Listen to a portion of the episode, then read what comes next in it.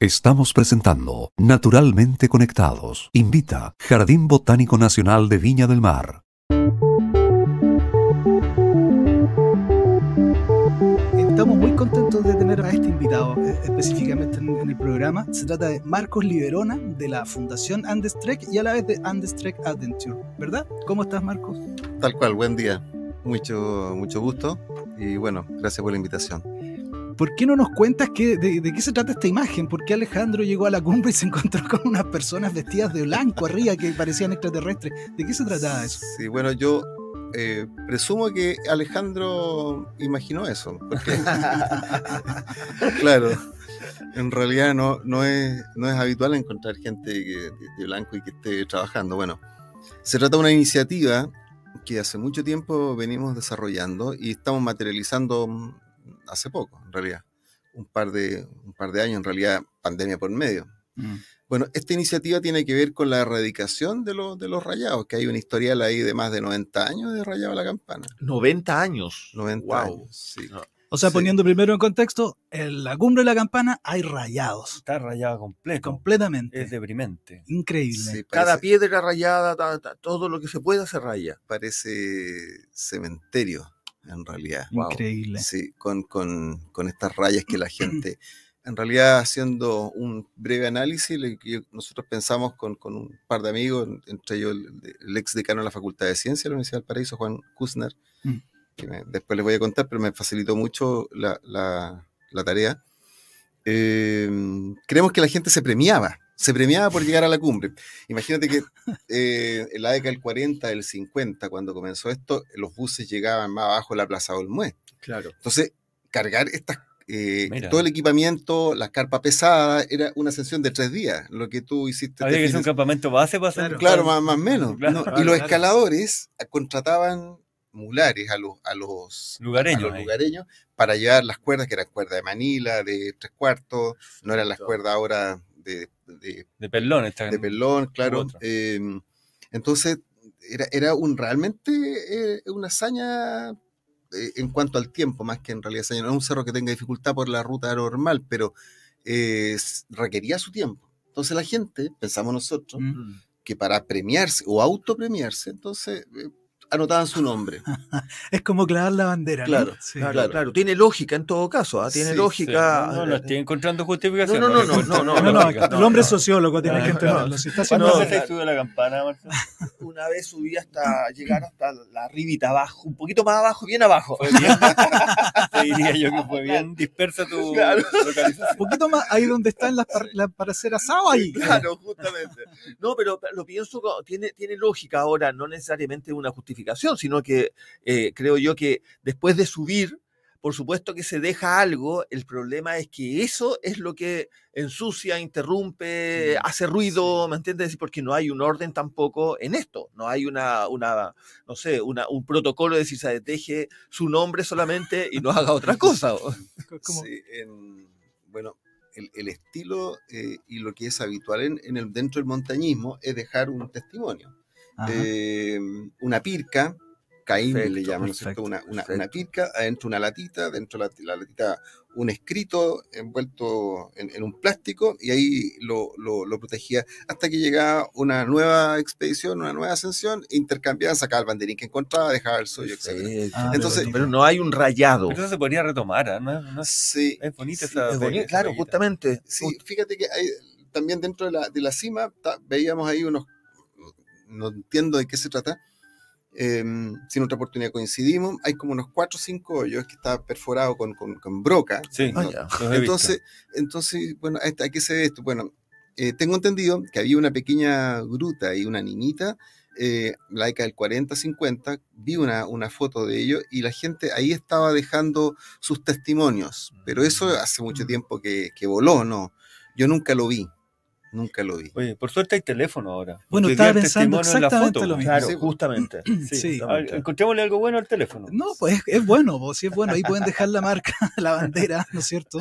Voy a dejar el Pero- teléfono si Pero es cierto, fíjate que, ah, mira, hay una imagen icónica, ¿no? El hombre en la luna. ¿Qué es lo que hizo? Poner su bandera. Es decir, que hay, Claro. como, hay como una necesidad de dejar una marca. El problema es que las marcas de, la, de los rayados eh, provocan, provocan un daño. Es, es el, el conflicto Sí. principal. Mira, eh, presentando esto a CONAF, conversábamos y por ahí surgían eh, algunas opiniones. ¿Qué tal si dejamos esto tal como está? En realidad puede ser una, una, una respuesta. El problema está en que tú estás permitiendo y validando por omisión. Mm, sí, Entonces, si no haces nada exacto. y deja eso tal como está, hay hoy día conductas que ya no, no se permiten, Correcto. acciones que no se permiten.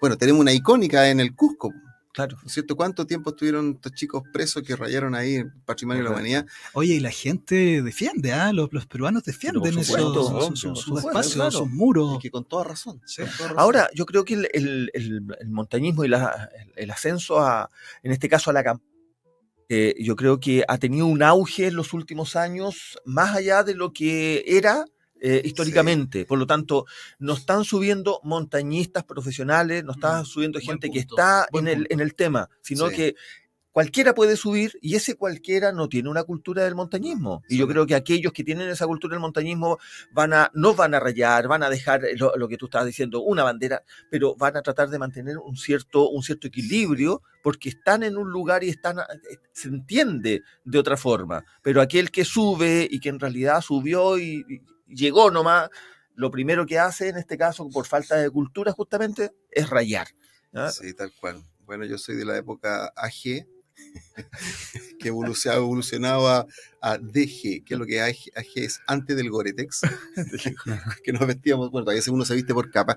El Goretex es esa tela respirable Correcto, que claro. hace que no te entre las micropartículas de, de lluvia, de gotas de agua, y a su vez permite que salga tu, salga, tu- claro. tu respiración. Entonces, por eso te digo, hay un antes y un, un después en, en esto. Pero en lo puntual, con respecto a la campana, un dato duro, eh, refrendando lo que tú comentas. Mira, eh, estadística de la, de la CONAF es que eh, del año 2019, no permitiendo el acceso a la cumbre en los meses más críticos, que son junio, julio y agosto, hay casi 11.000 personas durante los meses de enero a diciembre Wow. a excepción de los tres meses que yo le he dicho, casi 11.000 personas que ascienden a la cima. Representa aproximadamente como un 36-37% los visitas del parque. Entonces, Ah, o sea, es, perdón, te iba a preguntar eso. Si ellos, tercio ellos, de- cumbre. ellos separaban en la información cuando entran al, al parque. claro, ah, usted claro. va a la, a la te cumbre. preguntan, te- Claro, te claro, pasan ¿para dónde va? Perfecto. ¿Para dónde va? Entonces, bueno, hay distintas opciones. A ir al portezuelo de Ocoa, llegar hasta la mina o atravesar a Ocoa. Mm. Claro. Sí, qué bonita esa travesía. Es muy linda esa travesía porque es una travesía que tú ves biodiversidad. Por un lado, ladera sur, llena de matorral y, y bosques de roble, y al otro lado, es una solana que te encuentras con. Pareciera que uno está en un parque jurásico. Claro. Sí, Parece claro. que estuviera a punto de aparecer los dinosaurios. Sí, de las palmeras, ¿no es cierto? sí. Siempre me ha dado esa Sí, impresión. en, en- en Ocoa. Sí. Sí, sí, son las mismas palmas, las palmas eh, de origen tropical que viven más al sur. ¿eh? Eh, más al sur de, de- de Ocoa uno encuentra Cocalán, Mm, cerca de Rancagua. Claro, pero son paisajes distintos. Bueno, y la bajada de la ruta de las palmas que conecta Sí, con, con Viña, Correcto, encontramos igual, son correcto. Y todo esto estaba lleno, a Valparaíso estaba a la llegada a los- como decía uno Sí, por ahí. a Yo creo a que el, el- el auge hoy día, como decía, a- al, al ascenso a, la, a la montaña, también tiene que ver con, con el, el- avance tecnológico de nuevas prendas, mucho más económicas. No sé, pues tenemos un decatlón, Sí. 65, más de 65 deportes, y uno empieza a sumar así, pero ¿de dónde sacaron más deportes? Entonces, pero donde tú vas y, y encuentras prendas que te permiten hoy día subir, y entonces eso es bueno, pero además de eso hay que ponerle cultura a esto, y es Sí. lo que siempre nosotros conversamos, y tú, Sí. cuando Alejandro nos cuenta los ascensos y los códigos que hay en esto, yo creo que Sí. ya acá hay, ya hay un trabajo de, de educación que hay que hacer. ¿Y tú, Alejandro, alguna vez participaste de los clubes de montañismo o lo, No. lo tuyo fue Soy- individual? Soy muy gregario yo, soy medio solitario. He sido este. Es porque, y Marco también, hemos conversado, fue atleta.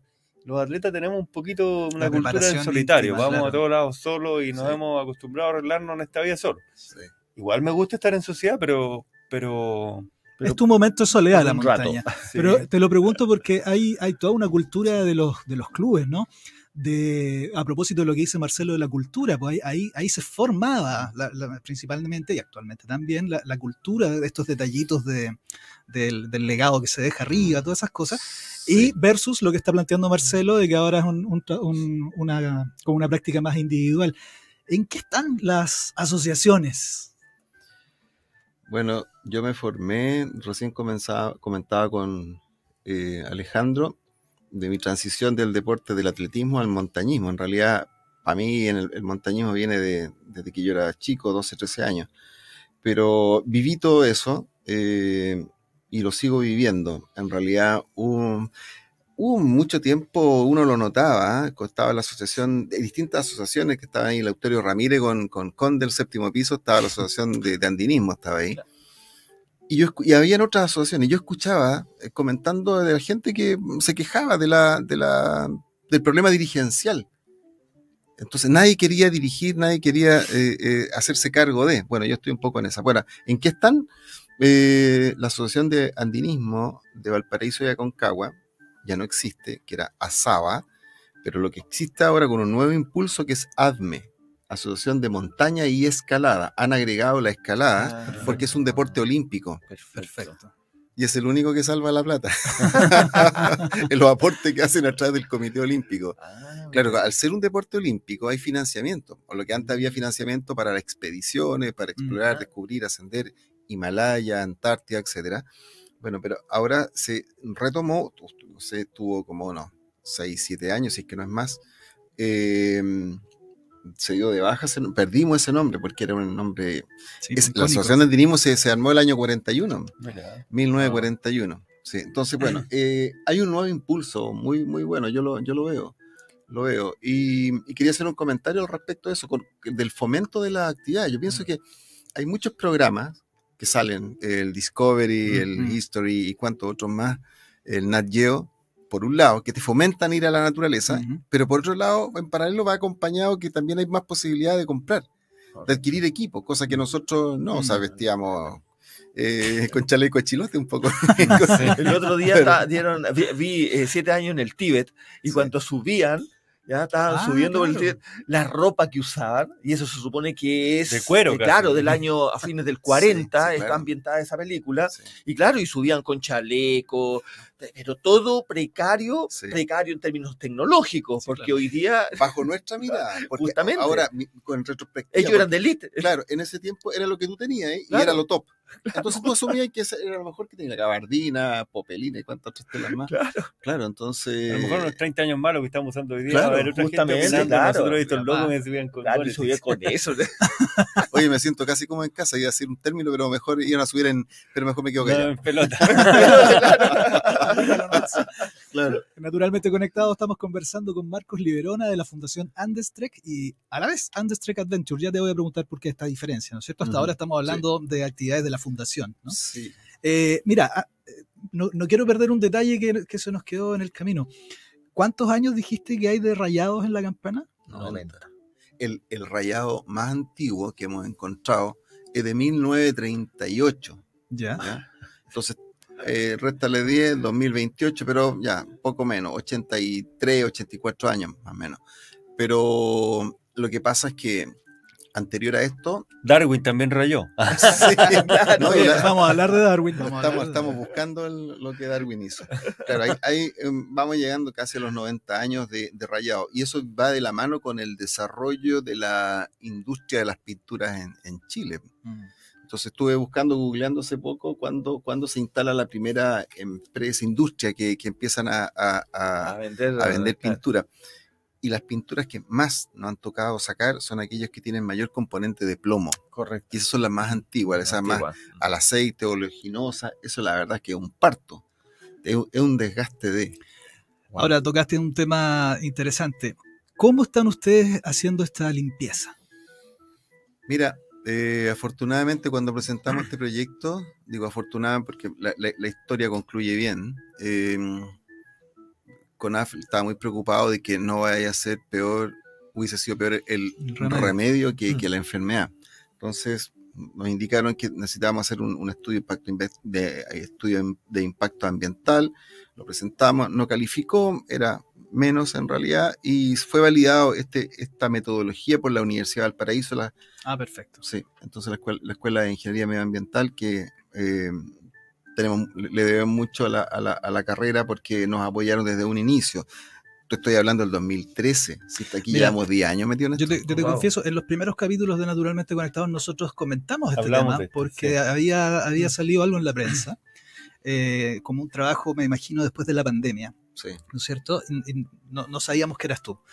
Ahora, ¿con qué material están haciendo esto? Porque yo me imagino que no, no, no puedes llegar y poner cualquier diluyente en, las rocas, ¿o sí? ¿O, es un material especial? Mira, la primera vez que subimos se obtuvieron muestras de las distintas pinturas, sacamos uno- una- unas muestras, se na- analizaron en laboratorio y se llegó a la conclusión de que hay un producto en el mercado que es un gel biodegradable que tú lo aplicas con una brocha, entonces es bueno que, que sea un gel porque tiene mayor permanencia en la roca eh, y Gel. un gel, claro, y se deja una, una media hora, 20 minutos, media hora, eh, actuar. Entonces, eh, y de ahí a continuación, uno una- con una acción mecánica, eh, con una escobilla de, de- de- de puntas de acero, ¿no es cierto? Eh, ahí estamos, dele que suene con la cuestioncita para sacar. Oye, es alta pega. Por No, si llegué- cansa. Llegué, arriba y veo eh, todas estas personas vestidas de blanco que están con toda su indumentaria. Y bueno, yo algo sospechaba porque cuando llegué a la, a la mina estaban las carpas ahí, pues ellos no duermen arriba, duermen en la zona de la mina. Ya. Y tienen que subirte tramo, que igual es una hora y algo de caminata para arriba antes de llegar. Y ahí estaban y me llamó la atención y me acerqué, me presenté como director botánico y hablé con, justo con la persona, pero chunté medio año, así que Sí. feliz de hablar. Ah, hice dos horas 10, ¿ah? quiero Ah, sí. un paréntesis. Sí. ¿Es, es tu récord? No, no, no, tengo mejor. ¿Y, pero y ese- y cuántas veces? Tengo una hora 53, pero subí a dos horas 10, lo encontré bueno para la edad que tengo y... ¿Y cuántas veces has subido la Ah, cima? era mi vez 20. 20. 20. Sí. 20. ¿Qué Y, eh, pero después que yo llegué, al rato llegó un cabro como a las velas y le digo, ¿y cuánto hiciste? Una hora 33. Ah, ¿Y cuánto es tu mejor? Una hora 32. Pero es un corredor de 33 años. Claro. Eh, Está, está lleno en eso. Me gusta llegar en ese tiempo, creo que todavía uno Sí. se mantiene vigente con esto. Sí, ¿no? sí, por que los años... Y es duro.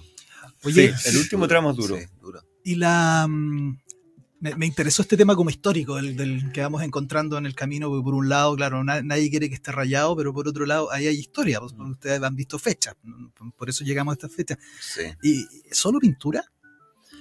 La verdad que no, mira, yo, yo creo que el cerro, eh, yéndose un poco en, en- en esta volada, nos va premiando de qué manera. En la medida que vamos sacando las de, de- de- de pintura y vamos radicando, va, el cerro nos va contando la historia. ¿Por qué razón? Porque van apareciendo, eh, en la, como en la época de los picapiedra, martillo y cincel, va apareciendo la, Ah, lo- los, los, Grabados. eh, los grabados. Bueno, y este fin de semana, cuando subiste tú, Alejandro, Ya. estaba ahí arriba, aparece una de 1853. no te creo. No Y la te man- puedo creer. Claro, y la más antigua era de 1882, entonces esta batió un récord. Mira, Ojo, que Darwin subió en 1834. exacto. Anduvo Tam- cerca. Estamos que lo pillamos. A ver si dejó. A ver si dejó. Llevó una placa Aquí y es- la puso. Aquí chiste. estuvo Charlie. Hay, hay un chiste ahí que se cuentan después de cuando llegan a la luna y si no, si el primero a subir fue un chileno. Pero eso se los cuento después. Mira, o sea, con, con, con Cincel, viste que llegamos un poco de nuevo al tema Sí, sociológico. Hay, hay una, hay una necesidad de dejar la ¿Te das marca. cuenta? Sí, yo creo que va por ¿Ustedes ahí. siguen justificando esta No, no, gente? No, no, no, no, no. es justificando. El tema- es, el tema- es el tema- como tú entiendes en definitiva el comportamiento. Ahora, Claro. cómo se modifica ese comportamiento Eso, que es eso. con educación. Es Sí, decir, si- yo creo que hasta, hasta es atávico. Lo mismo que Claro. tú pones un- a un niño, un bebé, ¿no es cierto? Que está recién aprendiendo a caminar y lo, lo pones frente a, un- a un- a una roca, a un árbol, un mueble. Naturalmente va a tender a, a- a- subir. Tenemos lo que se llama geotropismo negativo. Eso debe ser. Vamos alejándonos del, Claro, del geo. a- acá Claro. igual, o sea, como esa sensación de, de- de, insisto, en premiarse y de autorreconocimiento o que los demás me vean o trascender. de trascendencia, yo creo. Claro, voy a quedar aquí en la roca, voy a quedar acá Sí. para trascender, que, que es una cuestión sumamente natural y humana. Oye, y, y ahora voy a plantear algo que ahora sí que Alejandro se. Ahora sí vamos a poner crespo. sí, ahora te vamos- Eh, ¿Te ha tocado entonces, entonces, eh, porque veo que has tenido un montón de asesoría interdisciplinar, ¿no? Sí. y de repente nos apareció alguien que haya dicho, oye, No la, la idea de dejarlos rayados, eh, más allá de que no te la pudiste, mejor, mejor dejémoslo, sino que dejarlos rayados pensando en el futuro. Esta es como una especie de legado histórico, como, no sé, por lo- lo- las cuevas de Altamira, ¿no es cierto? Sí. ¿Te, te ha tocado alguien que te haya planteado eso? Sí, en, en realidad lo que dije en un principio, hay, hay gente que, que eh, comentaba, ¿por qué no dejamos esto tal cual? Y quizás no, no, no lo cuestionaban derechamente, pero en realidad, ¿para qué, ¿para qué hacer tanto? Pero insisto, o sea, uno está validando Mm. por omisión Mm, y son conductas que ya no se permiten. Entonces, en el fondo, lo que queremos con este proyecto, eh, yo, le- yo- me miran medio raro cuando digo lo siguiente, yo, eh, eh, sacar la raya es una excusa, es una excusa para educar. O sea, queremos educar definitivamente. Sí, y fíjate que hay, hay, en- hay, eh, hay sentado un, un- un precedente, no sé si, era jurisprudencia o no, pero eh, dos tortolitos en la cumbre de la campana, el 2019, se tomaron, hicieron un rayado con un corazón, eh, una pintura fuerte, color fucsia, y ya estábamos en el tema, ya íbamos hecho el plan piloto, en fin. Se tomaron una foto, la levantan en las redes sociales, eran de Olmué, eh, la comunidad con redes sociales también lo ubican hasta que lo funan, son citados ah, al, al juzgado de policía local y tuvieron que pagar una multa de 500 mil ah, pesos. ah, 500 mil pesos. 500 toma. mil pesos. mira, Entonces, eh, eso yo creo que es sumamente lástima por ello, que lamentable, pero por otro lado, temas pecuniarios, pero por otro lado, única- ¿Cuándo fue eso? Es la única forma. po. 2000, 2019. De hecho, ya estábamos con el proyecto con CONAF, me llaman de CONAF y me dicen, mira Marco, ¿cuánto costaría? Tú puedes evaluar cuánto cuesta sacar estas rayas de que yo des- para, para tener un- algo de- para que contrarrestar. Un presupuesto, sí. Un No, no, presupuesto. Claro. Eh, así que ahí por eso me, me enteré, me enteré, pero Qué yo, creo- yo creo que es curioso, importante. mira, pero mira, mira cómo actuamos en esta sociedad. eh, esa, que, esa que es una buena noticia, porque en el fondo no no estamos hablando de la pareja, pues, si la pareja le costó, pero bueno, ellos la embarraron.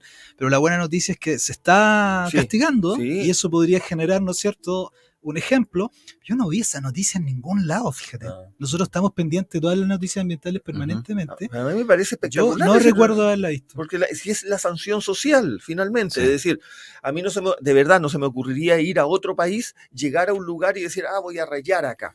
¿Me entiendes? Es decir, Sí. voy a hacer otra cosa. Hoy día, por el tel- con el teléfono, como decía, decía Alejandro, claro, me voy a sacar una foto, dejo esa, esa, esa imagen para la trascendencia porque la voy a subir a Instagram, no sé. Pero llegar y rayar invasivamente algo que, que no... Sí, es que es- es- pasa lo mismo cuando tú ves basura. Te cuesta más eh, eh, botar un papel cuando no hay.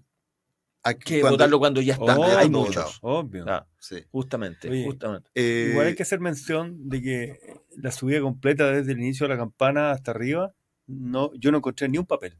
Ah, ya, eso está bueno. Sí. Lo recogimos Eh, pero todos en nosotros. general- no, no, no. capaz. Oye, pero no, pero a ver, No. en general la campana es limpio, un lugar limpio. Sí, y el. Mauco también está limpio. Yo creo que Sí. se ha formado una nueva cultura de escaladores. Sí, Las nuevas va. generaciones, fíjate, están súper metidos con el tema de, de la Sí. conservación y no, no hay mínimo impacto. Hay, hay mayor educación. Es súper bueno. Eh, Marco, vamos a hacer una pausa y vamos a seguir conversando después porque esta conversación está muy entretenida, muy educativa. Bien. Eh, espero que así como lo sentimos nosotros, lo estén sintiendo nuestros auditores. Vamos a hacer una pausa y continuamos en Naturalmente Conectados. Estamos presentando Naturalmente Conectados. Invita Jardín Botánico Nacional de Viña del Mar.